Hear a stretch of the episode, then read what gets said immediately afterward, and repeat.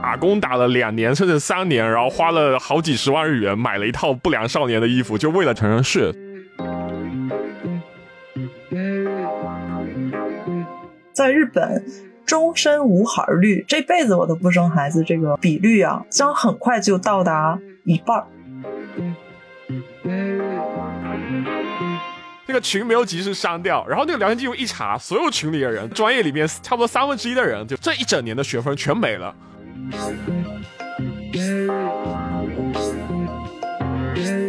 但是这个立场不同，它并不是问题的主要原因。选择对他人去发散一种恶毒的或者是恶意的发言，我觉得这个才是最大的问题。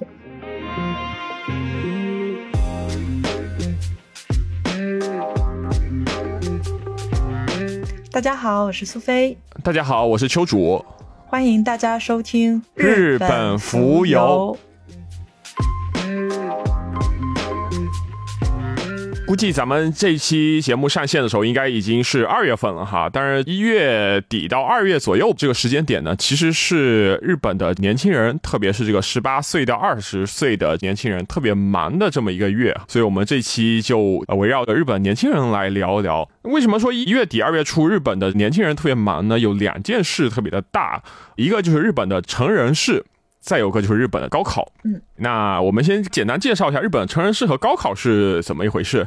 日本的成人式的话，它其实就是相当于是一种礼节，纪念你已经长大成人了这样的一个节日。这个节日呢，通常是在每年一月的第二个周一去举办的。那同时呢，这一天也是日本的法定节假日之一。就我们之前节目有说到，日本本国的法定节假日一般没什么事儿啊。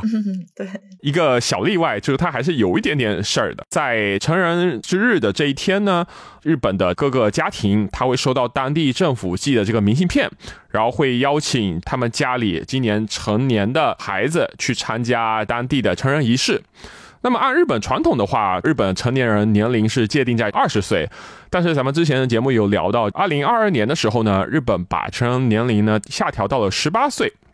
那所以说，现在成人式这个情况，各个地区它会有一些不同。比如说，有些地区它按照新的法律，就是十八岁去举办这个成人式；那有些地区呢，它还是按原本的二十岁的年龄去举办成人式，就不叫成人式了。比如说，叫做哈达奇诺茨多伊二十岁的集会。当地的家庭前面说了，他会收到这个明信片，会告诉你说成人式他在哪里举办、时间、地点呀、报名方式啊。但是这个报名呢，并不是强制的。你家里孩子要愿意来的话，你就来；你要不愿意来的话，你可以不来，或者说你只是来。来这边拍照留个念，但是你不参加里边的仪式，这也都是可以的，是完全自愿的一种行为。当时就正好是我女朋友在日本读的高中嘛，在这里参加过成人式，所以去现场看了一下，当地来了一半左右的这样的年轻人。其实他不是说所有人都会去的，传统意义上来说。没有特别规定的服装，但习惯上，呃，女生呢会喜欢穿一种叫正袖的衣服，就是一种比较华丽的和服。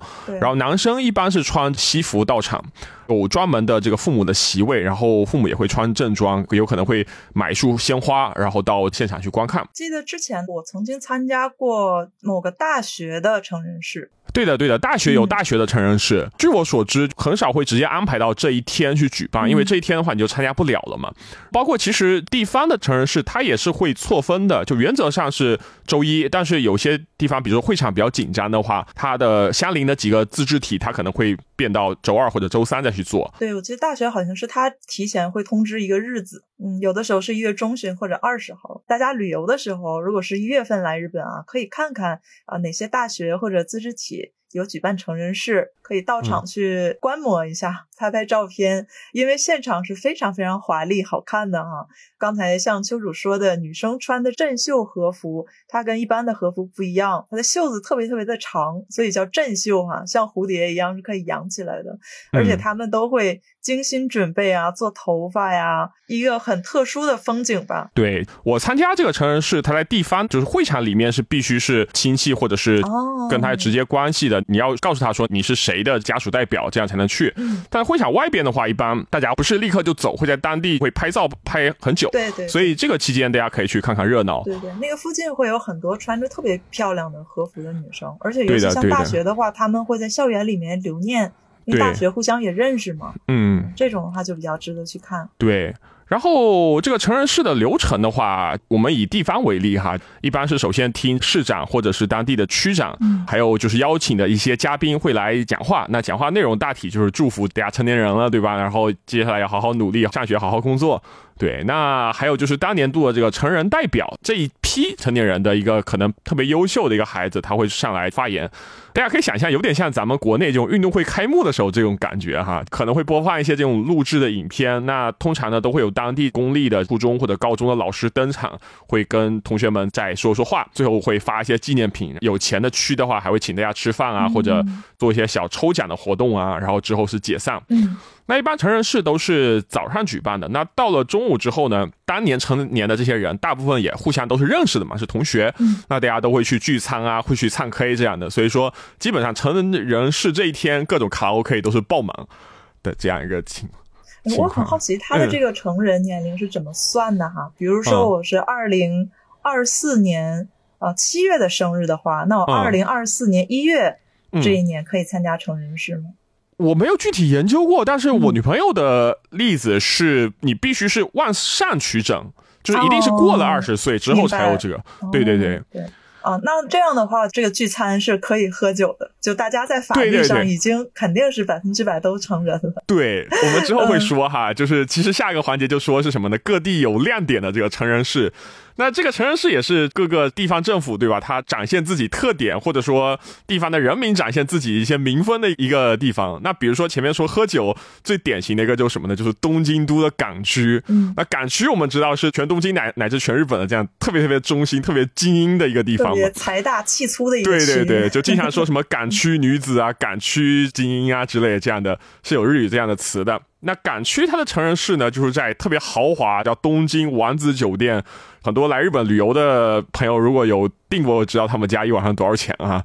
然后这个酒店的话，会办这种豪华的派对，那里边的话会有聚餐啊，然后会有喝酒啊这样的一些流程。那大家都穿的特别的正式，对吧？财大气粗的这样一个感觉，这个是港区。然后还有比如说有意思的什么呢？像千叶县的浦和市，我们知道东京迪士尼乐园，它就坐落于千叶市浦和市的武滨地区。那所以说浦和市呢，它已经连续二十多个年头了，成人式都是。在东京迪士尼乐园，迪士尼的 Sea，它不是有 Land 和 Sea 吗？在 Sea 里面举办的现场，除了这个普和市的市长，还会有米奇，还有各种穿着迪士尼乐园的这些工作人员来跟大家送祝福。哇哦，这个听起来比港区的厉害多了，这是充分利用了当地优势。对，你就你首先你白嫖一次东迪的入场券，完了之后你还会有印着东迪的各种的纪念品什么的。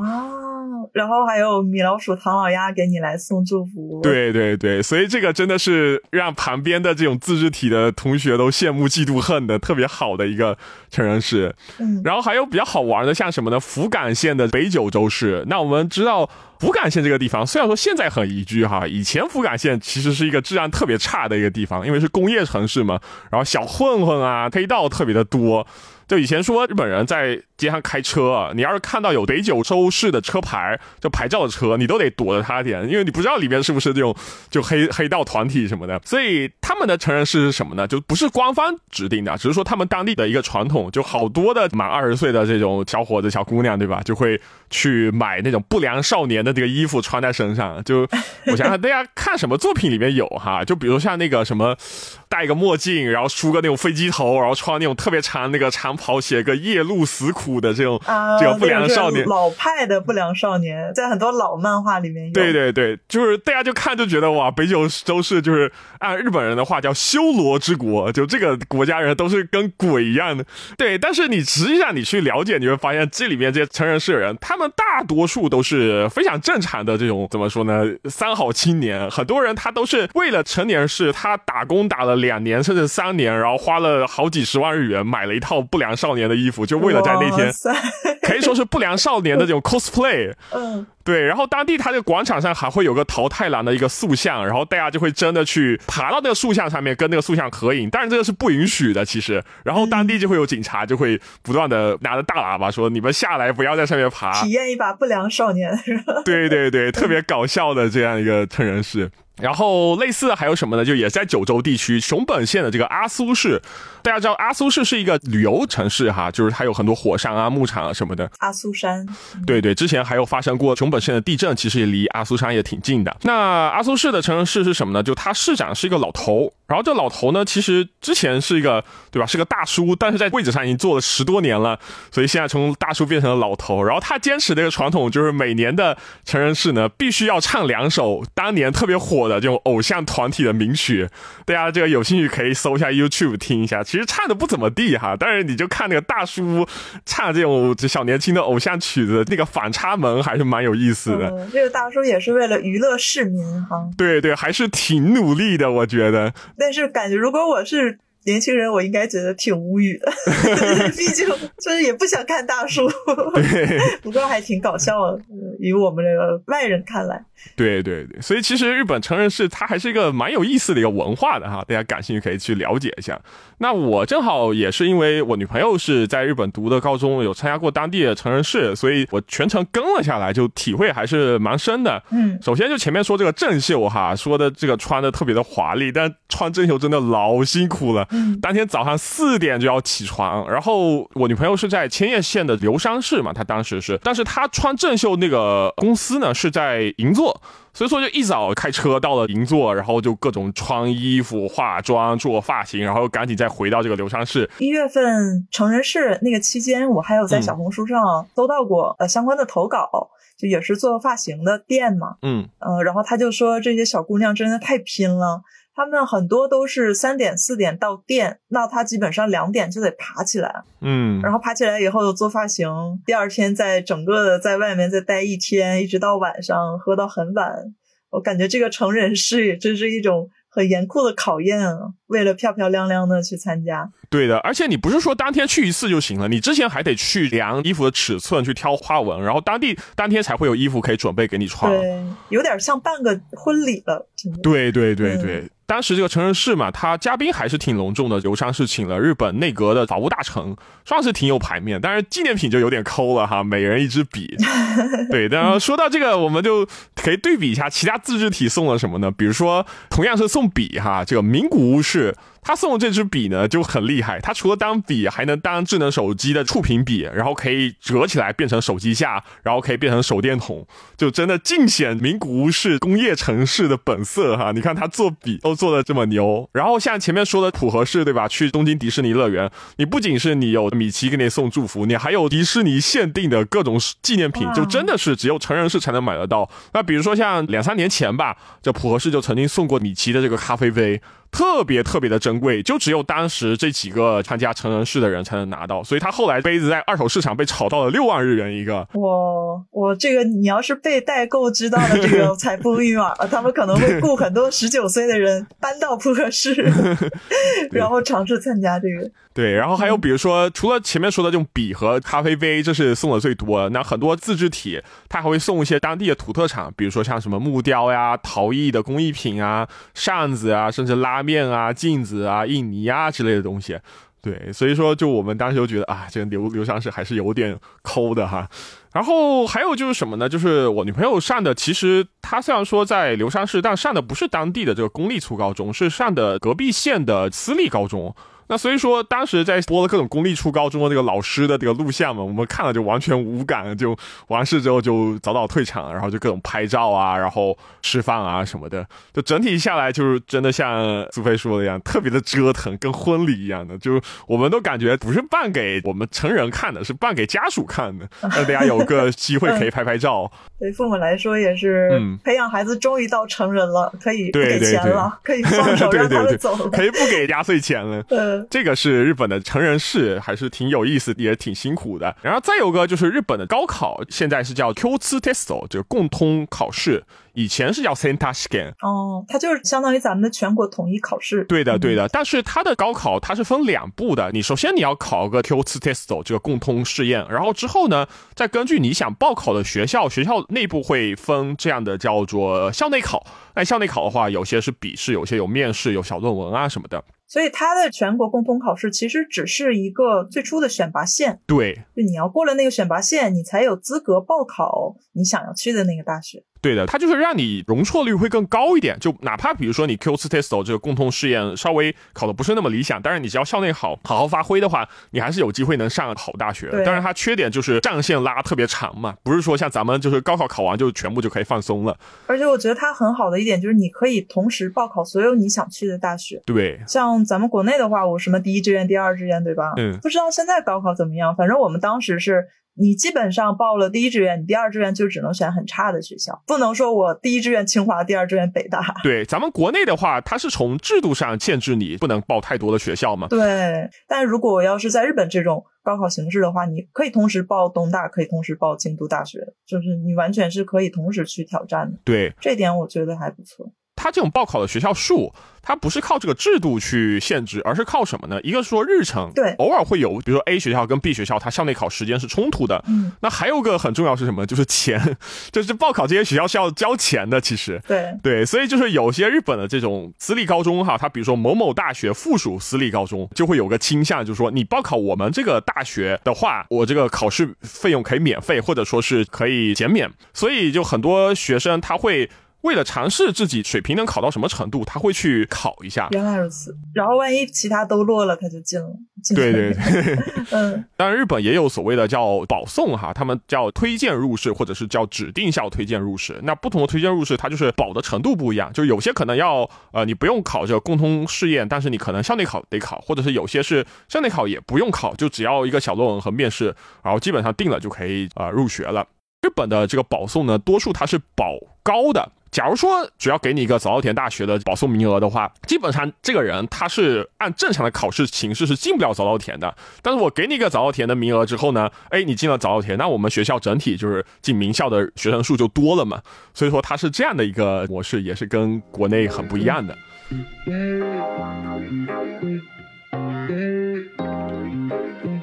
咱们就先聊了这样的一个影子哈，就是说这个日本年轻人的高考和成人式。那其实咱们这期主要的主题就是说借这个机会聊聊什么呢？就是日本现在的年轻人，因为咱们国内对吧，最近也经常说说现在的年轻人躺平对吧，不好好工作，不好好上学啊什么的。那日本年轻人有没有躺平呢？其实日本有个非常非常相似的词哈，说这描述现在日本年轻人低欲望社会。就我什么都不想干了，对吧？我没有物欲，我没有各种的追求。你换句话说，其实跟国内躺平是非常相似的哈。所以说，咱们可以对比对比，了解一下。日本它有几个定义，相信大家也是耳熟能详的。比如说像宽松世代，嗯，日语叫 Utori 世代。然后呢，他们现在还经常说有 Y 世代、Z 世代。那这些到底指的是什么年龄范围的人呢？我们可以在这里给大家稍微解说一下哈。比如像这个宽松时代呢，它其实大部分是指一九八七年开始，然后到二零零零年左右生人的这样一批年轻人啊。其实最开始的可能也已经步入三十五岁了哈。嗯，呃，为什么叫宽松时代呢？因为从那个时候开始呢，日本它进行了一个教育改革，然后要实施这个宽松教育。但是呢，日本的宽松教育其实是一个非常失败的尝试，因为它有点做的太过了，它完全削弱了在学校的一切的竞争。比如说这个学校运动会百米跑步竞赛，然后呢就没有第一名，就所有人你只要参加了这个竞赛，你就是第一名，嗯，就导致他们从小到大就几乎没有经历过任何的竞争，然后进到公司里面以后呢，很多前辈吧就会觉得他们干活都不太行，然后也没有什么上进心，嗯，所以宽松时代的名声其实不是很好，对。然后呢，日本还有一种叫法叫做 X 时代、Y 时代和 Z 时代。那 X 时代其实指的是比较老一代了，他们是指一九六零年到一九八零年左右的这一代人，当然这个是不算年轻人了。然后 Y 世代呢，它指的主要是八零后和九零后，大概是八零到九五这样一批人，他们呢也叫 Millennial 世代，其实就是跨了二十一世纪的这样的一代人。然后这一代人呢，从小就会用电脑啊，然后刚刚接触互联网刚出来的时候，这一批人是 Y 世代。然后 Z 世代呢，可能是跟我们的零零后更相近一些。然后平时呢，会用 TikTok 呀，会用 Line 呀，会用 Twitter 啊，是手机网络比较熟悉的这样一代人。嗯，那我们今天要讨论的其实范围是比较广的，我们不光是指现在我们眼中的 Z 世代这一群人，也指比如日本的包括八零后、九零后、Y 世代。和宽松时代的这一批人呃，这批人他们有的跟我们的年龄也比较相近嘛，那我们来日本留学的时候也接触过比较多，所以可以跟大家聊聊我们周围发生的一些小段子啊、故事啊之类的。前面说到这个低欲望社会，嗯，呃，也是说 Y 世代、Z 世代的情况。那特别典型的一个例子是最近才出来是什么呢？就是叫草食系男子。草食男子、肉食女子，现在就比较流行说这个。对对对，那很多朋友可能在国内也听到过哈，类似这个草食系男子，他什么意思呢？简单来说，就是在这个两性关系中呢，不是那么主动的这种，呃，可以说有些性冷淡的这种男性哈，日本的呃叫草食系。他可能也跟这个草食动物比较像啊，草食动物就是比较被动嘛。对，人畜无害。对，肉食动物就是你要去追求，对吧？你要去捕猎。对对对，那这个草食系男子什么特征呢？就是首先是对这个恋爱，对吧？不执着，就就觉得恋爱这种事情呢，就是可有可无的。那他的业余时间呢，会很多的花在自己的兴趣上，然后呢，也不太愿意去提自己过去的恋爱史呀，不会主动去追女生啊，不能百分之百确定关系的话，可能连表白都不会表白。这个我自己的感受哈，就是说中国男生跟日本男生会有一个在整体的倾向上，嗯，会有一个比较大的差别。那中国男生可能因为两性关系中的竞争比较激烈，那大家都倾向于非常非常的主动，嗯，甚至是穷追猛打。但是呢，呃，在一起之后呢，中国男生会给你的承诺感也是更强的，这个也是社会环境造成的嘛。你一定要给一个很强的承诺感，你才是一个比较优秀或者说比较靠谱的男生。但是呢，日本男生就是明显会没有那么在乎吧，或者说没有那么执着。嗯，这其中呢，有一些人对恋爱有兴趣，但他更倾向于是那种广撒网嘛，就是说，哎，简单两句话约出来看看。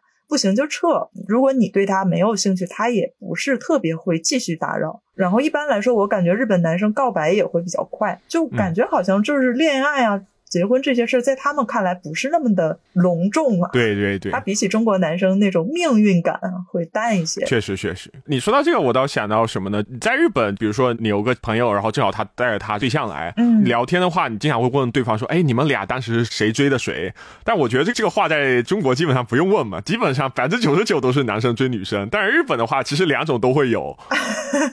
确实，对。当然，我说的这个都是我说的一个大倾向哈，咱们不适用于所有个体。那日本男生里肯定也有比较穷追猛打的，我也遇到过。哦，中国男生也有比较佛系的嘛。嗯，对，这个是没办法去适用到每个个体的形容上的。对对对。但是呢，呃，我会觉得看身边例子哈，嗯，我身边所有跟日本男生结婚的人，离婚率是非常的低的。我发现，嗯嗯，你有没有发现，就是两个在日华人结婚以后，离婚率很高。嗯，但是嫁给日本男生的这个女生一般不太会离婚。嗯，就是我觉得日本人他对于结婚这个事儿呢，首先他们会很快就跟你求婚，不仅告白快，然后求婚也比较快。但是他们又对婚内出轨容忍度同时又非常的高。嗯，就是他对婚姻这个东西期待值是非常低的。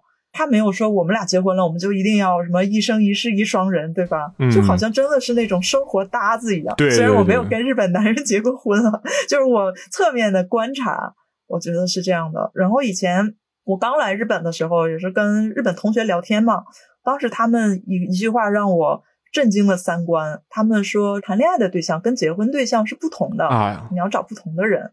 就是我想谈恋爱了，我就找这种人。然后我想结婚了，我是不跟这个恋爱对象结婚的，我要再找一个所谓适合结婚的人。这个其实我还蛮理解的哈，虽然说这个可能这个我跟苏菲观念不太一样，确实有这种情况。对对对，其实现在可能大家听着觉得哎，好像是理所当然，但是在当年，就是我们这一代千禧年世代来说，我们都是那种什么哎，我们要谈一场轰轰烈烈的恋爱，对吧？然后跟这个人结婚，然后过一辈子，就是稍微还是有点传统的那种，就是恋爱观吧。所以当时对我来说是一个震动，就我我没有说反对。现在我也觉得这个是有道理的，但是当时会觉得哇，原来还有这种思维方式。是那有关日本的恋爱和结婚哈，咱们要是大家要感兴趣的话，咱们可以另外再做一期节目再聊。对，感觉这个 话要说起来就特别特别的长。这个话题太多了。对对对，扯回来再说一下，那日本的年轻人他所谓低欲望是什么样的一个特征呢？简单来说就是不买车、不买房。不结婚、不生娃、不好好吃饭，对吧？就各种不，就差不活着了。对对对对，这个我们具体是有一些调查的哈，大家也可以看一下。那比如说日本人不买车，其实是非常典型的哈。根据德勤的数据统计显示呢，呃，在二零二三年的时候，日本年轻人十九到二十五岁的区间里面呢，大家有车的比率大约只有多少呢？百分之四十二。那这个相比于二零一八年，就是仅仅是五六年的时间里面，对吧？就已经减少了百分之五以上。我们都说在东京不开车，但其实在日本地方的话，车还是蛮必要的。但即使如此，他也减了这么多。对，很多他是开家里面的车，然后他自己就不买车了，因为在地方真的是。呃，大家可以看一下，比如说像那种美国乡村视频，其实很类似哈。你在日本地方没有车，就跟没有腿是一样的。目前没有自己持有私家车的年轻人里面呢，有百分之五十的人呢，他未来呢也不打算买车。我猜想他们是不是从买车会转为租车？嗯，对。因为日本人他们一般来说哈，都是大学期间考驾照。嗯。一个是大学生时间比较多嘛，大家都知道考驾照是非常花时间精力哈。嗯，再一个就是大学生他考驾照的时候的那个合宿学校是非常便宜的，大概会比上班族要便宜个十万左右，十万日元左右。嗯，然后大学生也很喜欢大家一起租车出去玩嘛，在日本叫连大卡，对吧？嗯，但是现在呢，慢慢的，不论是东京、大阪这种大城市，还是一些地方的旅游小镇，其实都有。共享汽车的服务了。大概二零二零年之前，我去日本很多小地方旅游，我都发现我可以用这个 car share，就可以用共享汽车。嗯，所以我在想，是不是因为这个，所以买车的必要性也不是很高了？对。然后大家对于物质本来就没有那么高的欲望，那如果我这个东西不是必须的话，可能就不会花钱去买了。特别是什么呢？就是大城市的居民，那其实对吧？我们平时在东京或者说在大城市里边的话，这个轨交、公交已经很方便了。那我们在都内移动的话，绝大多数情况下是不太需要车的。偶尔需要车什么呢？比如说我去郊区去旅游呀，或者说是我想搬一些什么大东西啊，对吧？那我其实使用频率不是很高的话，至少我作为消费者来说，我买车的动力就很低了。对，嗯，因为你买车你还得养车，你得停车，然后还得每年车检呀，然后还得交各种费用啊，然后车要坏了还得自己去修，对吧？那你租车的话，所有这些都是由租车公司去帮你解决的。所以像我去年就去了熊。本玩，那我去熊本是坐飞机去的，但是我到了熊本之后，我就在熊本当地租车，然后在当地开车玩。对对，我也特别喜欢这种方式，就我先坐个新干线或者飞机到当地，然后下地我就租个车啊，在当地就不用怎么走啊，就很方便。对对，而且也不用开长途的高速，嗯，那么累。我觉得还有一点是什么呢？就是这个观念也是有一个很大的变化。就以前的日本人会觉得，我开车我一定得开，拿咱们国内举例，就是就像什么奥迪呀、宝马呀、奔驰啊，我一定得开好车，或者我一定得开某某某型号的车。对，但是对于现在的日本人，特别是年轻人来说的话，绝大多数人他会认为开车我就是仅仅是一个代步的工具，对对吧？我无所谓我现在要开什么样的车型。那我租车的话也是一类似的，车型是不固定的，但是我只要能开就行，我无所谓。他纯粹把它当做一个工具，就不会想去拥有它。对对，这个就是我们说的这种低欲望啊，想要拥有的欲望，它就会逐渐减少。对的对的。另外一个原因，我觉得也跟我们下面要聊的这一点啊有关。就是大家都不结婚不生娃了，嗯，因为你生孩子之后，可能你还是蛮需要有一个车去带娃出行的嘛，因为你带着娃挤地铁什么，毕竟是比较麻烦，而且也比较危险。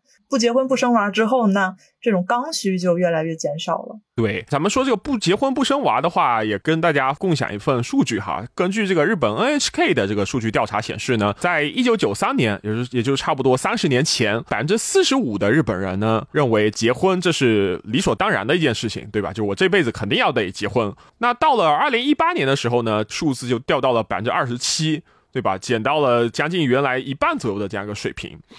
那类似的，比如说像三十年前的时候，百分之五十四的日本人呢认为我结婚的话，我肯定是要有孩子的。到了二零一八年的时候呢，就只有百分之三十三的日本人是这么认为的。也就是说，基本上三个家庭里面才有一个家庭会觉得啊，我是一定要有孩子的。那剩下的，比如说百分之六十的家庭，他就觉得啊，有也可以，没有也可以，无所谓。我周围的很多女生其实就会，我们会讨论这个问题嘛，嗯，比如说你到底结不结婚或者要不要孩子。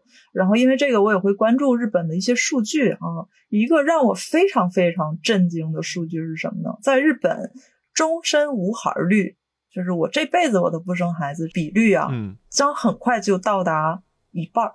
嗯，就是有一半人一辈子都不生孩子，你想想，而且这个时间是大概在二零三五，嗯，十年以后。然后详细的数据也可以跟大家分享一下哈，就是在二零二零年为止，五十岁为止没有结过婚的男性呢是啊百分之二十八点三和百分之十八点七，也就差不多三成和两成。大家要注意，这个是五十岁为止哈，也就是说差不多是七零后这一代人。就即使是这一代人，他的未婚率也已经达到三成、两成的这个程度了。然后呢，到二零二一年的统计呢，是女性的生涯无子率啊，就是这个女性她已经五十岁了，就是她已经失去了生孩子的功能。这一部分女性的一辈子没有生孩子的比率呢是百分之二十七，男性是百分之三十七。嗯，呃，这个数字已经非常恐怖了。目前已经存在的女性是三分之一，就肯定不会有孩子了。然后呢，根据很多的调查呀或者分析，可以预测呢，到二零三五年，就这个生涯无子率这个数字，女性将飙升到百分之四十六，男性将升到百分之五十六。嗯，也就是说，这个时候一半人不生孩子的社会就到来了，就很快，比我们想象的要快很多。是的，以年轻人为主的不生孩子的倾向，它会带来各种各样的变化。那除了说少子化所带来的我们通常所说的这个社会福利的负担之外呢，我觉得还有一个非常重要的事情，就是全社会对于生娃养娃这件事的包容度会大大的降低。嗯，然后这个其实在前两年是出过一个类似的事件的 Soup Stock 事件。这个 Soup Stock 呢，它是日本的一个号称女性的吉野家的这样的一个连锁店。那它提供的是一些面包啊，一些可以自己喝的这种汤啊，啊，还蛮好吃的。然后在大城市会有非常非常多的连锁店，因为它的环境比较好啊，然后提供的吃的也比较健康，所以很多女性呢，她会一个人去吃。然后这个 Soup Stock 呢，这个连锁店呢，它有一天就宣布说，我们的部分店铺开始免费提供婴儿辅食啊，就是说，如果你是带孩子的妈妈的话，你来我们这儿吃东西，那你这个婴儿辅食我们是可以免费给你的。他本来是一个好心哈，就是想给大家一些这种养娃的福利，但是呢，这个商家没有想到，因为这个措施引起了一个非常非常大的网络骂战。嗯，就我其实也很难想到啊，就是我作为一个没有孩子的女性，我听到这件事的第一反应就是，哎，这个挺好的哈，就感觉这个社会更加美好了，对吧？但是呢，会有很多日本的独身女性，就平常经常使用这个店的人，他们就会觉得啊，那以后会不会就冲着这个免费的婴儿辅食来吃饭的带孩子的妈妈就越来越多了，然后这个店里的环境就会越来越差。他们甚至还说，不仅是婴儿的哭闹啊，觉得比较吵闹，他会觉得在这个店里面，然后你给小孩喂食，他觉得小孩吃东西非常脏。我就不想看这个场景，嗯，当然就是带孩子的妈妈看到这个以后也是心里非常的不舒服嘛，嗯，然后双方呢就开始用非常非常恶毒的言辞哈去喷对方，比如说呃没有孩子的女性，她会把这些妈妈叫做乞丐妈妈，意思就是你就是冲着这个婴儿辅食这个不值钱的东西，呃过来讨要东西的，用日语说叫 kojiki 妈妈，kojiki 就是乞食。那乞讨食物的乞食，然后这些妈妈就管这些呃呃没有孩子的女性叫独女啊，就本来是独身女性嘛，然后她把那个独身的独变成了有毒的毒，对，所以就变成了乞食妈妈跟独女的这样一个对立的情况。看到这个，我也是觉得非常的遗憾吧。嗯嗯，其实双方的心情都能理解，就包括我平时经常去咖啡厅工作嘛，有孩子确实是挺吵的。但是呢，我觉得这个东西不是说我去喷这些妈妈，或者是说我说一些恶毒的话就能解决的一个问题。对，我觉得呃，类似的这个案例我有听过哈，在日本的三四线城市，就是有这种公园，然后公园里面有小孩玩嘛，那玩着玩着，然后周边的这个邻居就不乐意了，就是说小孩玩就特别的吵，然后就跟当地政府就是说。呃，能不能不要让这个小孩来玩，或者是你把一些设施给他撤除？嗯，然后没想到当地政府就听了邻居的投诉，对吧？就把公园封闭了。那所以很多人就说你政府对吧？你一碗水没有端平。对对，应该说是你去优先日本的这个小孩，而不是优先日本的老人。这个就是呃，当时也是争议特别大的一个事。对，这个其实像在以前的话，因为如果大家都生娃养娃的话，对吧？嗯那我的孩子用的时候我也吵，对吧？你孩子用时候你吵，那我就包容你。这是一个非常常呃就不会引起这么大矛盾的事情。嗯但是呢，我觉得将来随着有一半儿人他是根本不生孩子的，嗯其实我觉得非常能理解他们的心情，就是说我这辈子我不会给别人带来这样的麻烦，我为什么要容忍你这样的麻烦？其实他们这个逻辑也是通的，而且我交的税我去帮你养娃了，对吧？因为你养娃你能拿到更多的福利嘛，所以呢，这个双方心情真的都能够理解。嗯但我觉得他的这种矛盾其实主要是出于立场不同，就是他的矛盾是一定存在的，但是这个立场不同，它并不是问题的主要原因，而是说我立场不同，我不去想一个解决方法，我选择对他人去发散一种恶毒的或者是恶意的发言，我觉得这个才是最大的问题。嗯就是你不能通过喷人这个行为把这个问题解决，这样的话就不会有任何进步嘛。所以我觉得将来就是社会上大家会面对说这两个团体的对立会越来越激烈，那我们到底要如何去更好的解决，让双方都能够相对和平的相处？而且这个社会问题，我觉得可能在中国和日本都已经开始出现了，就包括你在小红书你会发现。对吧？就大家一堆一堆的巨多不生孩子的人，什么骂生孩子的人，说你是什么呃娇妻呀、不怎么样。对，要不就是什么 熊孩子特别多，说对，我觉得是没有任何意义，对，嗯没有任何意义，你对你自己的生活没有任何好的影响。对的对的，而且，比如说，因为这个孩子越来越少嘛，那养娃的这个相关的设施也会逐渐的去倒闭，嗯、那导致养娃的环境进一步恶化，那就会导致说，原本啊他摇摆的人就会选择不要，嗯那本来不太想要的人，他没有社会压力了嘛，他就更不想要了。那一半人都不要我，就正好乐呵，我就不要了，对吧？嗯嗯，所以呢，选择生娃养娃的人可能会进一步的减少，所以它是一个恶性的循环。对，我觉得是这样的，就是因为我自己做房地产嘛，我从房地产的眼光去看，将来就是类似这样的趋势，它会变成什么样呢？就会变成那种地域的两极分化。有些地区，比如说像东京周边，现在就已经有了，像比如说这个五藏小商，或者是流山大英之声，就是日语叫这个 Musashi Kosugi，还有个这个 Nagayama Otaka no Modi，这两个地方，你就会发现育儿设施特别特别的多。然后一到这个上下学的时间，满大街全是各种各样穿着制服的高中生、初中生。但是反过来，你也会在日本的一些区域就发现，这个地区就全是老头老太太，或者说全是。对吧？这种单身人群就基本上没有学校，也没有那种适合养娃的这种设施。哦然后你去商场里面会发现，就是呃，像五张小商的周边商场的话，它基本上都会有多功能的这个呃卫生间，可以方便你去给孩子去换尿布。然后很多地方它还有呃寄存小孩的区域。嗯嗯，包括它的店呢、餐馆什么的，应该也会变成那种家庭项目。对对对，就嗯包括它的这个设施，比如说有头伊扎拉斯，对吧？这个玩具反斗城，然后像这个西村屋这种都是卖小孩的用品特别多的地方。所以我觉得将来很有可能是什么呢？就这两批人他会有对立，但是对立的结果就就是老死不相往来，对吧？对对，我觉得这是一个很好的解决方式。对对对我觉得这个嗯物理上的、也不能说隔离吧，就是物理上我们日常生活的圈子给它稍微隔一点距离，那我们想聚的时候可以聚，对吧？这是一个很好的方式，因为呃，确实小孩吵的时候是挺吵的，但是我又不想因为这个吵呢去讨厌这个妈妈，对吧？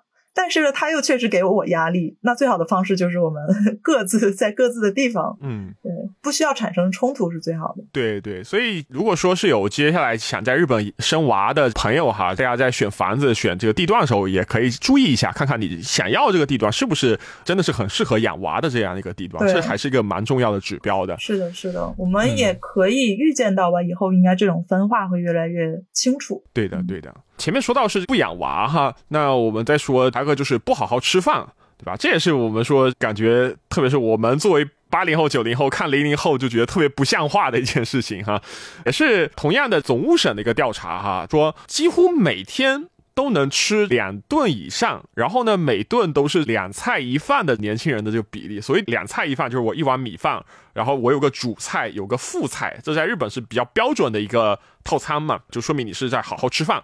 那这样的一些年轻人的比例呢，啊、2二零一零年的时候是百分之四十七，但是到了二零二二年前年的时候呢，就已经跌到了百分之二十七，对吧？哦就是几乎每四个年轻人里面才有一个年轻人他是能每天好好吃饭的。我是那三个年轻人，所 以我 我们今天录的这个下午四点了，我还没有吃饭 啊？是吗？嗯，对，那这个就让我想到了什么？之前有人就调侃说，咱们这个中日韩对吧？东亚三卷，这三个国家它内卷的方式是不一样的。中国人是不放假，韩国人是不睡觉，日本人是不吃饭。总有一款适合你。对对，这个其实我还是蛮深有体会的。就是我在日本留学也好，在日本公司工作也好，真的就是你碰到那种中午我们上那种研究会嘛，那个日语叫贼咪，那你上这个研究会就说着说着就不小心就拖堂了。周围的日本同学真的就是他可以顶着这个恶意，就是一直听下去，不会有任何的感觉。我在旁边就真的饿到头晕眼花，就实在是受不了那种。然后在公司里面也是，你要是中午碰到事儿啊比较忙什么，就很多日本人真的就不吃饭，或者是他就是随便很简单买个饭团呀，买个面包啊，这一顿就算对付过去了。就这个，我觉得对于我作为一个中国人来说，确实特别的不可思议。我发现他们甚至连学生啊，很多中午就吃个饭团或者面包。嗯，就在长身体的时候，他午饭也不会吃的很丰盛，就随便对付一下。对，这个对于中国人来说确实很很很难接受。这个其实我能理解哈，因为我女朋友是在日本上过高中的嘛，她跟我聊过这个事情，就是什么呢？他们那个学校是有食堂的，但是食堂呢离他这个教学楼特别的远，你得下一栋楼，然后去隔壁楼，再爬到楼顶才能吃。然后日本的高中生一般是不让用电梯的，电梯只有老师可以用，所以你就得爬楼爬老远再去吃食堂。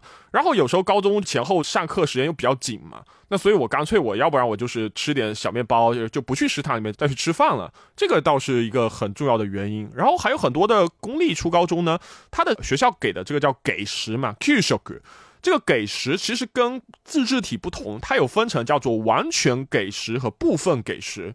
所谓的完全给食，就是我这一顿饭确实是一饭两菜一汤之类的都是有的。那所谓的部分给食呢，就是我就给你一盒，比如说牛奶，或者说给你个面包，那剩下的你得自己去准备。那有些家庭他比如说准备来不及，那我就只吃这个部分给食，那也是导致他们不好好吃饭，我觉得一个比较重要的原因。原来如此，嗯，我想起在国内的时候，我们。当时其实也是不能用电梯啊，然后食堂也离着学校有点距离，就是食堂是另一个楼嘛，就是你要穿过整个操场去吃，嗯，但是也不能阻止我们去食堂的一个 一个动力，因为太想吃了。然后我们每天还会比较说，我我今天吃了三两，所以我今天吃了四两饭。嗯，我们对于吃饭这个执念还是挺强的。确实，这个文化还是不太一样。对对对，文化挺有意思的一个地方。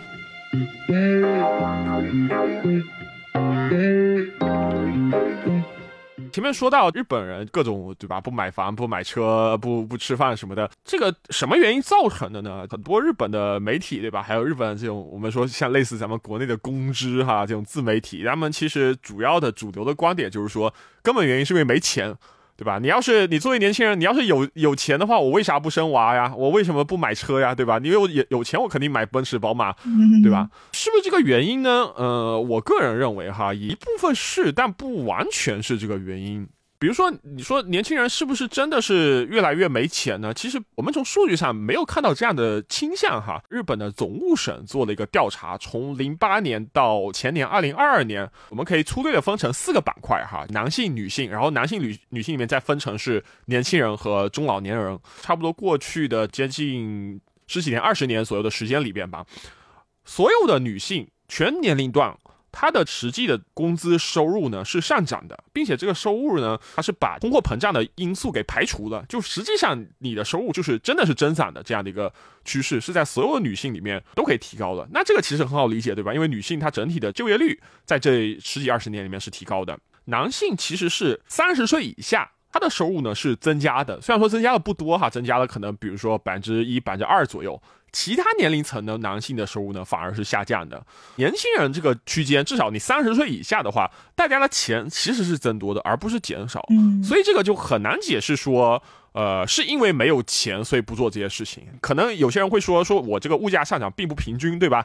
比如说你说这个东京的房价，这个涨的要比其他的物价涨得快多了，那所以说可能也是原因之一吧。但是至少我觉得，呃，可能你很难说是一个呃唯一的一个原因。那其他原因是什么呢？那我们拿日本人年轻人不结婚的主要原因来说，这个是来自国立社会保障和人口问题研究所。他做了一个问卷调查的报告，结果问日本的年轻男性和女性，就是你不结婚的理由是什么？调查呢，一直从一九九二年做到了二零二一年，一个非常非常长期的一个跟踪调查，就发现什么呢？其实所谓的没钱因素哈，在里面呢，它的排名呢是比较低的。比如说在男性里面，因为没钱不结婚呢，只排到了第四；那在女性里面只排到了第七。那其实最主要的原因，对于日本年轻人来说是什么呢？就是找不到合适的结婚对象。这个“合适”这个词就很 对，就很玄学了。对对，这个我们就不好说什么了哈。那没关系，我们可以再看一下下面的几个原因。那我们可以分两块去看。首先，女性是什么呢？女性里面有一些成长非常显著的原因，从九二年到现在增长非常显著的。首先，第一个就是。想专注学业或者是职业发展，嗯，很自然，对吧？我现在我想干一些这个工作或者学习上的事，我没有时间去谈恋爱或者结婚，那所以说我先选择不结婚。其实你体现的是一个女性的一个女权的一个进步，或者说女性的这种社会地位啊、家庭地位的一个提升，不完全说是缺钱，但是女性里面确实。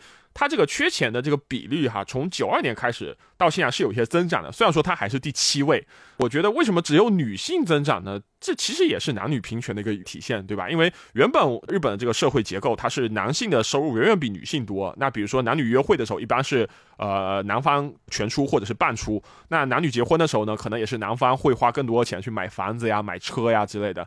但是因为现在女性的收入也提高了，那女性在结婚的时候，她也要需要考虑到钱这部分的内容。那所以说，我觉得不完全说是因为没有钱所以不结婚。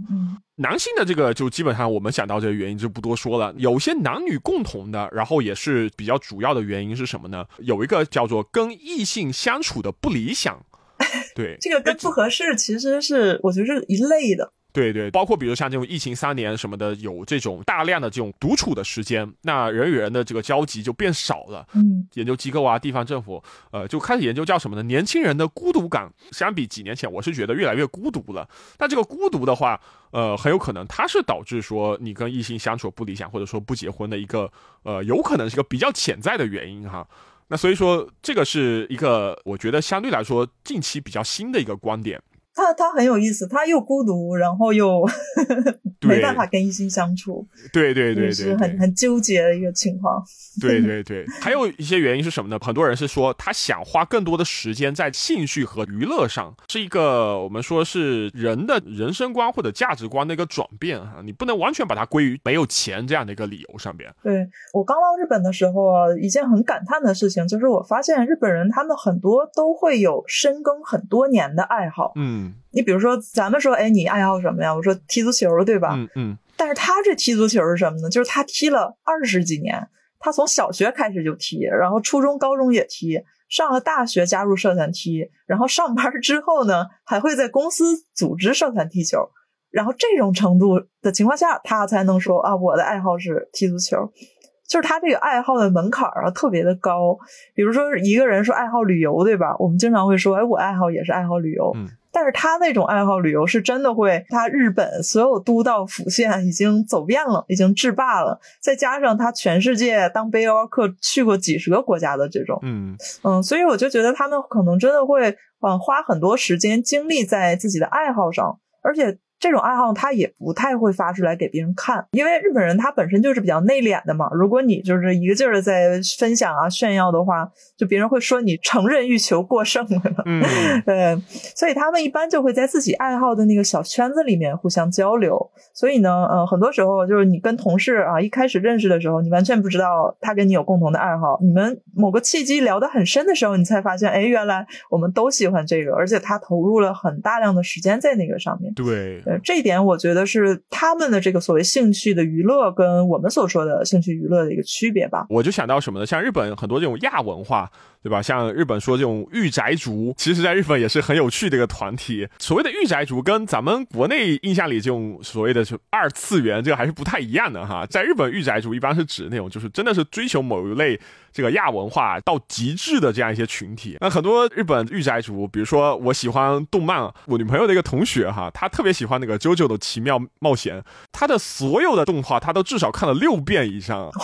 然后你跟他一起看《JoJo 的话，这个角色他下一句要说什么台词，他都可以跟你背出来的，哇，就 非常的夸张。所以我们看《甄嬛传》的强度啊，对对对对对对，有这种感觉，有这种感觉。对，然后还有比如说日本铁道宅，对吧？去各种拍各种车型啊，然后去追它的一些站名啊、车的型号名啊，到了一个很狂热的地步，可能很难想象啊，为什么喜欢铁道、喜欢这种电车能喜欢到这种程度哈？我跟大家举个例子，也是我从个铁道宅里面听到，日本东海道新干线，这个可能是大家来日本坐最多的新干线，就是从东京到名古屋到大阪的。这条线，那这条线呢？我们知道它有三个档次的车，就每种车它价格是一样的，但是它的中间停靠站有的会多一点，有些少一点。那就是说你到大阪有些快点，有些慢点。呃，我们知道新干线是有名字的嘛，它不是说几号车，它是有个具体的命名的。比如说像从东京到大阪东海道新干线最慢的车，它叫什么呢？叫做口大妈，日语翻译成中文呢就是回音的意思。比口大妈再快一点的车，它叫什么呢？叫 hikari。h i k a r i 就是光，火大妈它是音速，对吧 h i k a r i 它是光速，那所以说一个比一个快，哎，这个还是有道理的。那它再出一个更快的车怎么办？这个就有很多人就有这个感想了。那它有三档，对吧？前面你经音速、光速也用了，再快一档，那能叫什么呢？一说大家就能理解了。它最快这档车呢，它叫 Nozomi，什么意思呢？叫希望。比音速更快的是光速，比光速更快的是什么？希望。哇，有点浪漫，这个对，特别浪漫的 这样一个东西。就我们小时候看《铁胆火车侠》那个日本动漫嘛，里面那个希望号，它就是从这个 Hikari 希望里面来的。所有的名字不是说铁道公司我决定的，是我去让大家去投票，然后我根据投票票数最多的，我决定这个名字。所以当时在设计这个系列的时候呢，并没有一开始就考虑到我音速、光速、希望，但是最终的结果变成了这样的一个结果。特别玄学或者说特别艺术感的这样一个结果，一种阴错阳差，一种神奇的巧合。对对，那以后随着技术发展，肯定还会出更快的车。很 好奇，这个比 Nozomi 更快的是什么？对对对对对，所以这个就是对吧？日本这种亚文化的一个体现。嗯，那反过来是什么呢？原本你一些主流的娱乐文化活动，对吧？其实会被这些亚文化所分流。那比如说像日本看电视的年轻人就越来越少了，包括我认识的一些中国人啊，大家来日本之后，因为昨天还跟朋友在聊这个，就是日本其实你工作之后假期相对还是比较多的哈，呃，就是由于这这几年政府狠抓放假这个事儿，嗯，所以大家的爱好也会相对变多一些。你比如说，呃，我周围的人有像滑雪的，就是滑雪的，大家可能觉得，哎，我冬天去滑一次啊，这个不叫爱好滑雪，人家的爱好滑雪是什么？到了雪季。每周去一次，嗯，然后每去一次，他基本就是呃来回车票啊、住宿啊什么的，就得好几万日元，对吧？基本上每年他会投入近百万，包括装备啊，包括这个滑雪整个的这些开销做这个事情，然后可能把日本所有的雪场都滑一遍，嗯到这种程度的这种爱好的滑雪，然后其他的比如像一些爬山、露营啊，然后为了露营去买很硬核、很硬核的装备。然后包括这个钓鱼，就是我也有朋友，真的是每个月都会出海去钓鱼，而且钓上来各种各样的鱼，还有那种巨大无比的，就是感觉越越钓越专业。对对对，嗯对，还有很多潜水，嗯潜水也是就是很花钱。还有就是演唱会，嗯，追星，对对追星啊，真的是，我感觉也可能因为就是在日本人跟人之间的这个交往啊，并不会花太多的时间，所以你肯定要有一个自己的爱好去消磨你这种时间，去充实自己的生活。嗯，所以咱们说到这个前面哈，为什么说大家觉得找不到合适的对象，或者说我找到对象以后相处不理想啊？我感觉这是一个相对的东西。那在以前可能。你的娱乐很少，那我就只能说造娃养娃，对吧？对。那可能跟家庭相处有一些矛盾啊，跟另一半相处有矛盾，但是我分手的这个代价过于大，我自己住过于无聊，嗯，所以我的容忍度就会更高一些。没有办法嘛，没有别的选择。那现在反而是年轻人的选择太多了，对吧？嗯。比谈恋爱有意思的东西越来越多了，你会发现。所以现在很多日本人也说嘛，就是养娃是一种奢侈行为，是真的是我已经富裕到一定程度了，呃，我需要有个娱乐消遣了，然后我去养娃，这样的理念人越来越多了。其实是对对，你说这个很有道理，就是我的娱乐和物质已经不能给我足够的快乐了，我必须得找点苦头吃，对对对，去去品尝其中的酸甜苦辣，去给自己一个特别大的项目去做，这个时候他们可能才会说考虑造娃养娃。对。对对，所以就话说回来，就其实也不一定完全是没钱导致的所谓这种低欲望。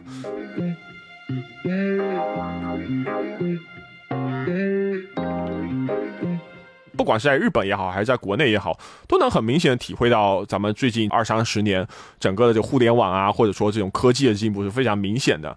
那特别是日本的 Z 世代，对吧？在日本叫 Digital Native 世代，对于现在日本年轻人来说呢，他们的智能手机还有互联网的普及率是超级超级高的。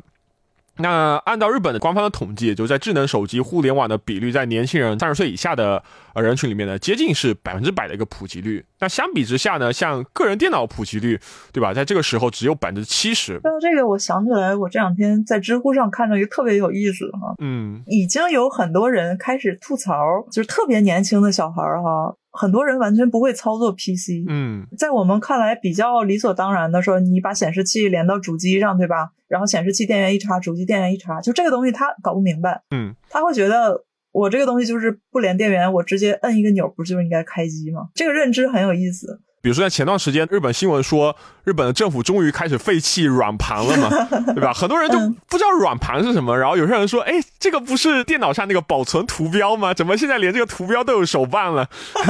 对吧？这也太搞笑了。对，确实可以大批量甩卖。对对对，作为一种周边。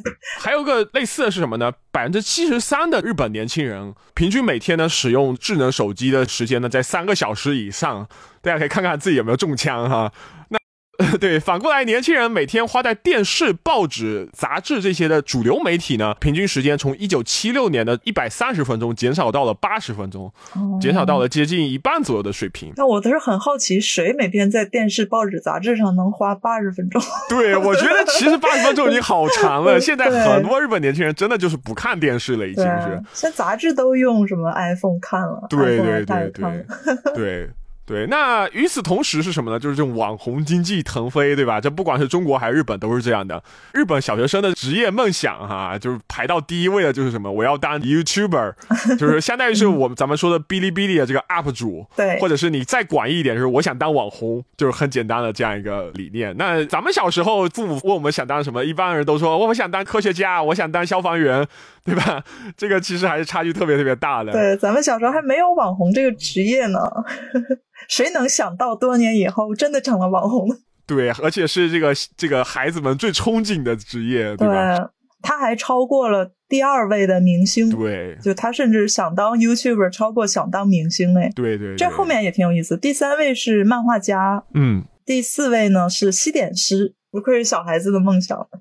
还有个就是网游氪金，对吧？这个对于年轻人来说，中国和日本都一样，对吧？这个是没有什么抵抗感的。但是不一样的点在哪呢？国内的话，一般是只有年轻人才玩游戏的嘛。但是日本不是，日本是全民，从老到少，对吧？基本上全民都是在打游戏的。而且打游戏这个事情，在日本你说出来并不会觉得羞耻。对对对对对，只是中年人或者老年人，他打游戏更多是这种主机游戏，PS 五啊，或者是 Switch 啊这种。或对，那年轻人他就喜欢玩手游，玩这个网游。是对，那我们知道手游、网游它大多数都是这种氪金形式嘛，就是初期是免费的，但是我可以。氪金，那去买里面的虚拟货币啊、虚拟道具什么的，其实跟我们说传统的端游或者说是这种主机游戏不太一样。玩 Switch 玩，比如塞尔达传说什么，我买进了可能游戏七千，我卖出去六千，其实我基本上就是花了一两千，对吧？我就能把这游戏 对就能 全部体验一遍。但是你网游就是丢进去多少钱就多少钱了。对，那这个的话，其实对于日本中老年人来说，抵抗感还是比较强的，就是觉得这个东西很虚。但是对于日本年轻人来说，这个抵抗感就非常的少。说到游戏也挺有意思的，就是很多五六十的大叔啊，他们都是会沉迷游戏的。大家应该看过，就前几年有个特别有名的番啊，叫《异世界舅舅》。这个里面的舅舅其实是八三年生人，是一个八零后，这个特别恐怖的一件事情。嗯，所以你在日本，其实无论是年轻人还是五六十岁的大叔，呃，你跟他们聊游戏，其实都能聊上几句。嗯，年纪比较大的人，比如像索尼啊、任天堂啊这种主机游戏是主流，电脑游戏玩的人其实反而比较少。嗯，就是在日本玩电脑游戏的人，他可能跟国内的 Steam 玩家的存在差不多，就是属于那种比较对比较小众、比较前卫的这种感觉。前面说完购物哈，我们再说个日本人的特辑，可能大家特别感兴趣的，就是当代日本大学生现状，对吧？这个跟前面说叫做数字化社会哈，真的是紧密相扣。特别是因为前几年疫情，大家知道日本它也是不鼓励这个民众出门嘛，所以说大学它都在着急忙慌的推广各种各样的这种在线教育。最近这几年就跟我和苏菲在日本留学时候大学生的生活状态完全是不一样的。那首先第一个就是各种在线教学。学课程有直播的，有录播的，然后呢，你签到也是在线签到，答题呢也是远程答题。理科生的话没有办法，因为他有这个实习，有这个实验，对吧？你还是必须时不时你要跑学校去做这些东西，因为家里没有这些器材。呃，但是日本这文科大学生现在已经爽飞了哈，很多现在上学的日本文科大学生真的就是边上学边旅游，因为我也没必要在学校附近租房子了嘛，完全可以住在自己老家，可能一次我去学校两三个小时，但无所谓，我基本上不怎么去学校。那我省下来租金，我就可以去旅游，就可以当上咱们上期节目说数字游民，只是它是一个低配版的。大学附近的房子就发现现在已经不太好租了，那首都圈留学生就开始走读了，对吧？所以想要在日本买房子投资的小伙伴可以稍微留意一下。之前就留学生啊，就会稍微体验差一点，因为我知道有留学生好不容易考上日本的大学，对吧？你想体验一下在日本的生活，结果一直在国内上远程课，对对对对，是 上了个寂寞。这日本大学 是的，是的，教授和学生的攻防就变得真的是叫道高一尺，魔高一丈的感觉。我们原本对吧，上课签到有所谓的出席的分数嘛，那现在老师是什么呢？就我快要下课的时候呢，我给你一个出席码，就一串数字。这串数字你填到个系统里面，就是表示说，哎，你看到我这个视频，我出席了，哦，对吧？那现在就开始什么呢？就大学生开始互传这个出席码，就跟你当年就是替舍友去签到是一个架势，对 对，就你帮我签到一下，就变成是你能不能帮我拿一下今天的出席码，特别搞笑哈。其实这些例子都发生在日本的某所一流大学，具体哪所我就不说了。有个文科的学科呢，已经特别特别的温柔了，就说你所有课程全部都看一遍，我只要看到你看完这些视频的，我就。给你学分儿，嗯，啊，应该是那种就是选修课。结果这个学生呢，他就是老师温柔，他就更过分了嘛。到期末的时候，一节课都没有看，他想赶快把这个学分拿到。浏览器开了十二个标签，然后每个标签都在播第一集、第二集、第三集。然后呢，他的观看的这个记录就被上传到学校的服务器里了。然后学校老师一看，哎，你怎么第一集、第二集都是十二点到两点这个时间去看的？然后就说你是同时在看这个东西，所以说后来就给这个学生就打了不及格，就挂了。对，就挂了。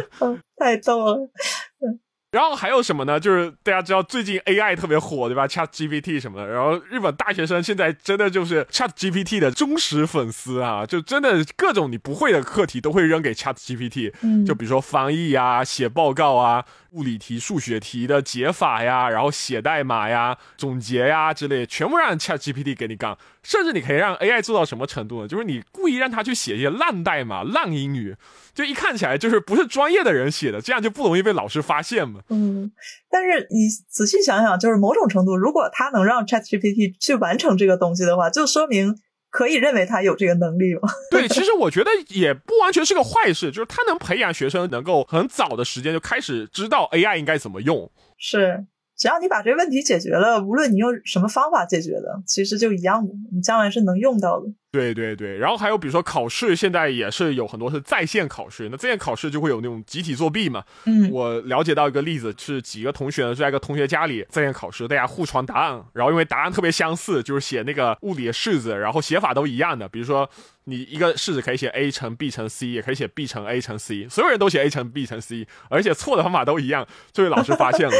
然后老师呢，他因为没有办法直接抓你这个证据嘛，他怎么办呢？他就把学生就挨个叫到办公室里，给他一个高压。的环境让学生就是首先慌乱，然后呢，趁机让学生给他看那个 Line 的那个聊天记录，因为他们 Line 里面就互传那个答案嘛，有个群，那个群没有及时删掉，然后那个聊天记录一查，所有群里的人全部都被判不及格，就你那一个专业里面差不多三分之一的人，就当年这一整年的学分全没了，那一整年分数全没，就相当于是你不仅是要补考，你基本上是得留级了。这个东西如果说你懂点技术，对吧？你要做的更好点，可能不会被发现。但是真的就是这种 怎么说呢？线上线下，然后老师学生斗智斗勇，哈，在这个时代就显得特别特别的突出。姜还是老的辣呀！对对对对，当老师也得懂点侦查技术。对我线上虽然说我斗不过你，但是我对付线下的学生，我给你施压，这个我还是会的。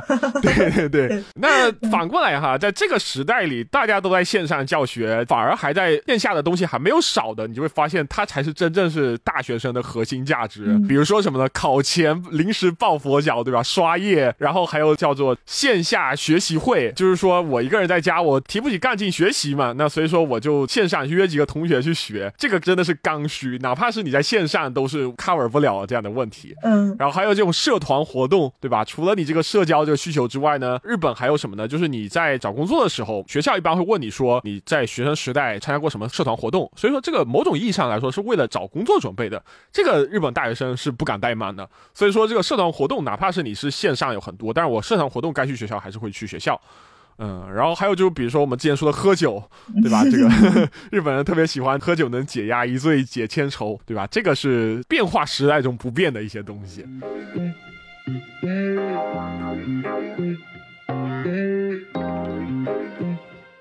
回到最初的这样一个问题，就日本年轻人是不是真的躺平了？哈，呃，这个至少从我个人的观点说，呃，你很难说他是不是真的躺平了。所谓评价一代人，你不是说光靠他的几个，比如说言行举止啊，或者说是呃他的一点这种小的势力啊，你就能说怎么样？评价一代人是很难的。比如说你要说你从什么角度评价，对吧？你要说这代人会不会赚钱，有没有什么商业的影响力，那你至少要等这代人是四五十岁之后。那反过来，比如说你说这代人这种社会的这种影响力，那可能要到他们六七十岁之后了。那所以所谓的现在二十多岁的这种年轻人，对吧？我们看的更多只是他们的一个潜力。你说潜力有什么样的地方可以体现呢？比如说一个很简单的一个指标就是运动，对吧？运因为运动成绩基本上是年轻人最活跃的一个舞台，而且它是很容易量化去比较的，第一名、第二名之类的。我们可以说日本这一代年轻人呢，他在运动这方面确实是体现了很高的水平。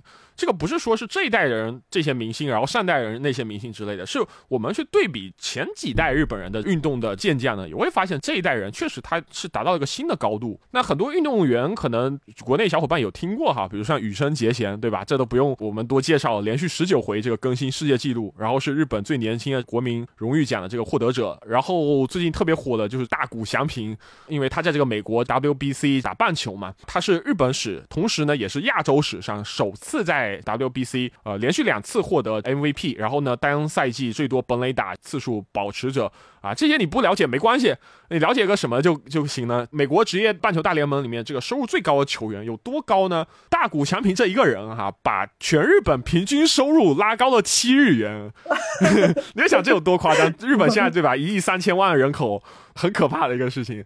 那还有比如说类似像男足世界杯，对吧？二零二二年我们知道日本是首次是连续两次进入到了这个十六强，而且呢，他在当年呢战胜了曾经的世界冠军西班牙队和德国队，对吧？这个都是日本的他的一个体育特别亮眼的一个地方。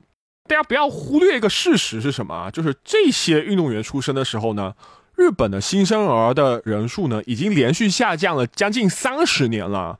也就是说，不是说我这么多人里面我去出现了几个精英，然后我的人多了，我的概率变大了，不是这样的，它是越来越少，但是我的运动精英呢反而是越来越多的这样一个感觉。他的这个运动员培养，呃，国家是不出钱的，完全是靠你本人或者说家庭的这个努力加上你的经济基础。这也是为什么我们之前也有聊到，就日本很多企业它招聘喜欢去招体育系的应届毕业生哈。日本公司的理念是，你的职业技能没关系，我公司可以慢慢培养，但是你。在体育里面取得成绩，体现出了你这个毅力和你这个精神，是我很难培养的。所以说我喜欢去招这个体育性的学生。这个是日本的体育这方面，我我们说可能年轻人还是比较有潜力的一个佐证吧。对，因为我发现除了体育之外，还有一个让我觉得很神奇的事情，就是日本的音乐界，你发没发现这几年就是大丰收？比如说像跟我们差不多年纪的，呃，米津玄师啊，八零后什么胡子男呐，King Gnu 啊等等，嗯，就是在同一个时代里，一般来说你出一个特别优秀的歌手已经是很不容易了。但是现在日本就是说，这些特别牛的歌手已经开始互相竞争了，卷的不行。你像特别年轻的，像阿斗，对吧？有阿 o 比像那个男生的话就优优里啊，乐队的话这个绿黄色社会，它都是不止在日本，而且在全世界也非常非常受欢迎的这些歌手，而且很多都是创作型的，对，真的是一批一批的。我我就一直没搞明白这个事情，说日本的音乐界为什么这几年这么丰收？对，这个也是同样的哈，也是说连续少子化这个三十年以上，然后它出现了这样的成绩，这个是对对对，嗯，还是挺厉害的一个地方。咱们前面也聊到了，呃，所谓的我们现在看来的不像话，比如说我们，我和苏菲作为这个 Y 世代，我们看 Z 世代，可能就已经有一些这种觉得啊，怎么这么躺平，这么不像话的这样一个 感觉。呃，其实他们也有可能是一种科技进步呀。可能是物质文化、精神文化的一种丰富啊，或者说人类的思想观念它变化的一些结果。那不结婚不生娃，对吧？呃，既有经济因素，又有女性的这个地位提高，然后投身工作，还有就是人们呃追求比较多的这种兴趣爱好丰富的这样的一个影响。对，比如像我们说的一半以上的女性，对吧？终身不生娃，它确实会带来很多的危机，但是我觉得它也带来很多的机会。那之后的女性哈，因为一半一半的嘛，你就。基本上不会再受到社会的一个舆论的压力，强迫你结婚生子。再一个呢，嗯，就这种危机，我觉得它也是间接推动一些科技发展。你比如说啊，这人马上要没了，那我们赶紧研究人造子宫，对吧？嗯，赶紧研究养老机器人。那这些长期看来，其实对更多人的福祉都是有益的。嗯，就算你是生了孩子，那你的孩子可能不生孩子，对吧？那长期看来，对他来说，他可能是一个受益者。这个真的，我觉得这个人造子宫这个科技真的太需要了，因为我觉得这个 人类这个发展它有个很大的 bug，对吧？就是你的教育周期拉长了，你的人类寿命拉长了，但是你最佳生育年龄一直没有拉长。那所以，我应该在接受教育，或者我应该在提高我的社会地位的时候呢，我不得不去选择去做生育，这个是很反人类的这样一个 bug。所以我觉得真的，我我是很期待会看到将来会有这样的一些科技出现。是的，是的。前面说日本年轻人他憧憬的职业，对吧？比如说以前是我们说科学家是消防员，对吧？现在变成什么呢？网红、程序员、职业游戏选手、游戏策划，呃，这个可能对于老年人来说就很不像话哈。你的年轻人怎么追求这个？但是我们换一种角度来说，这些职业都是一个时代的潮流，对吧？是个时代的体现。它其实你认真去审视，它未必不是一份好职业。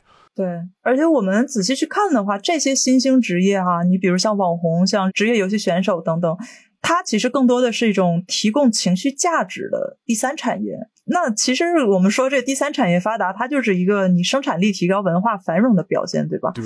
那你也为将来 AI 它代替掉一些基本工种去辅助人类打下一个基础。嗯。嗯，就可能呃，以后就更多的社会会需要这部分人，而不是我们之前想那部分。对，所以说这些新的变化，在我们呃出生更早的人看来，的可能你有很多不习惯，或者觉得这个世界为什么越变越差了哈？我觉得它可能是一种新的秩序，或者说人们思维方式的一种变革。但是总体来说，呃，你无论这个世界、这个社会变成什么样呢，人总会有他相应的生存的方法，嗯，是没那么容易垮掉的。说白了，这个也是我很想说的一点哈，或者大家也会观察到，这个社会上的人总会有一种过低评价年轻人的这样一个倾向。呃，比如说像我们上学的时候，对吧？基本上所有的朋友的老师都会被老师说过，你们是我带过最差的一届学生，是的。那为什么我们人类社会没有退步，对吧？那其实不完全是这样的。我们这八零后、九零后小时候也是没少被批评。那时候报纸上说啊，叛逆的一代，对吧？当时说我们小公主、小皇帝。对对对。但是现在我发现，就是很多八零后、九零后已经开始批评零零后、一零后了。对，这个时代是个循环哈，最后这个脸还打到自己脸上。啪啪响，对，不记得是从哪听到一句话哈，就大意跟大家描述一下，他是这么说的：我们二十岁之前诞生的这个事物呢，对我们来说是理所当然的；那三十岁之前在我们身边诞生的事物呢，对我们来说是先进前卫的。但是到了三十岁以后诞生的事物呢，对我们大多数人来说呢，就变成了是邪恶魔幻的。哦，这个真的是膝盖很疼。